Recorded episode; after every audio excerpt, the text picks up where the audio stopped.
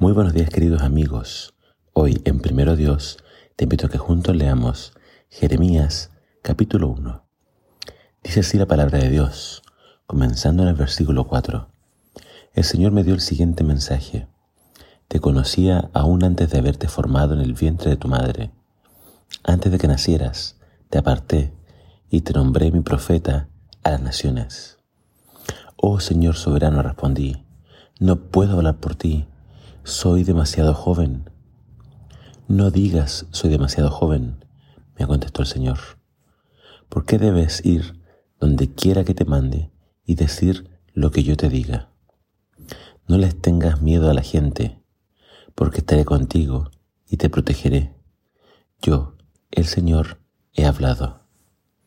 Luego el Señor extendió su mano, tocó mi boca y dijo, Mira, he puesto mis palabras en tu boca. Hoy te doy autoridad para que hagas frente a naciones y reinos. A algunos deberás desarraigar, derribar, destruir y derrocar. A otros deberás edificar y plantar.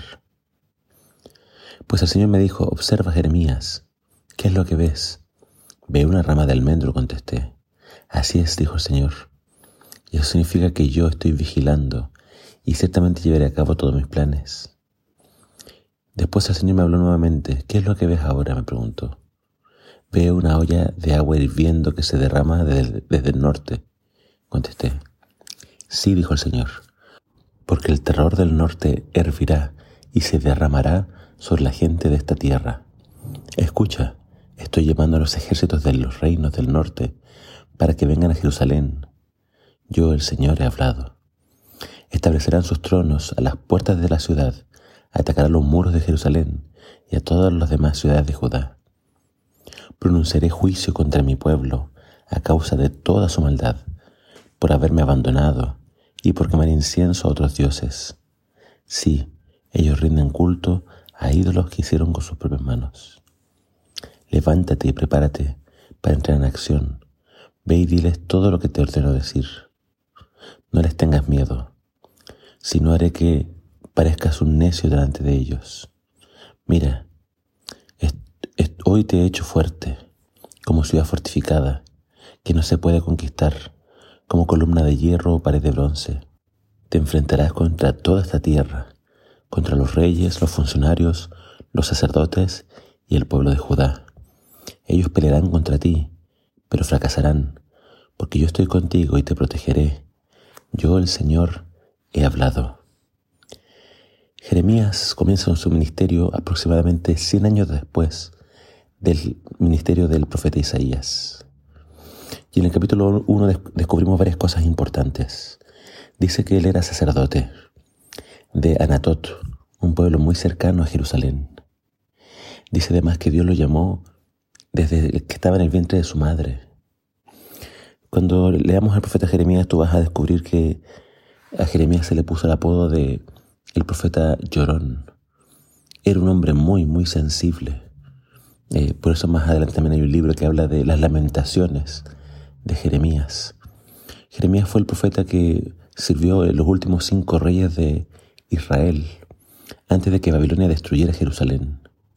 A él le tocó vivir todo ese periodo inestable de apostasía y le tocó ver entonces cómo Babilonia vino y destruyó Jerusalén. Entonces, él es muy sensible, pero aún así Dios le dice, yo te escogí, te aparté, te santifiqué desde el vientre de tu madre.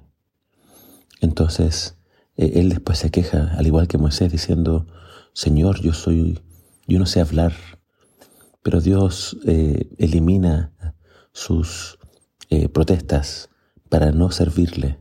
Y él le dice, lo que yo diga tú vas a hacer. Eh, y Dios pone sus palabras en la boca del profeta. Y acá dice que le da autoridad para entonces destruir, derrocar, desarraigar, derribar y también edificar y plantar.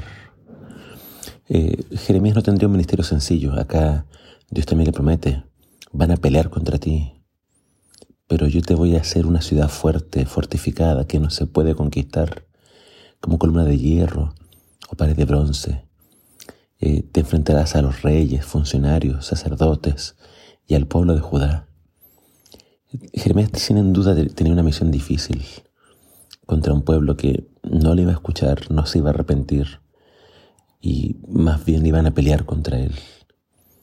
Pero Dios que llama al profeta le dice, yo voy a estar contigo, yo te voy a defender, yo te voy a fortalecer, tú mantente firme, no flaquees, no titubees y tú proclama mis mensajes. Jeremías tenía que predicar, tenía que hablarles a todo este pueblo de lo que iba a suceder para ver si alguno de ellos escuchaba y se arrepentía. Dios iba a usar a Jeremías con todas sus debilidades, con todas sus flaquezas, con toda su, quizás su sensibilidad, pero Dios lo llama porque Dios ve en él algo especial. Y entonces Dios iba a de este profeta un gran profeta antes de que viniera la destrucción. Dios te conoce, Dios te llama por tu nombre, Dios quiere que tú le sirvas, Dios quiere usarte.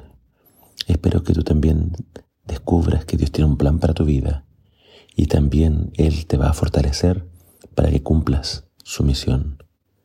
Que el Señor te bendiga.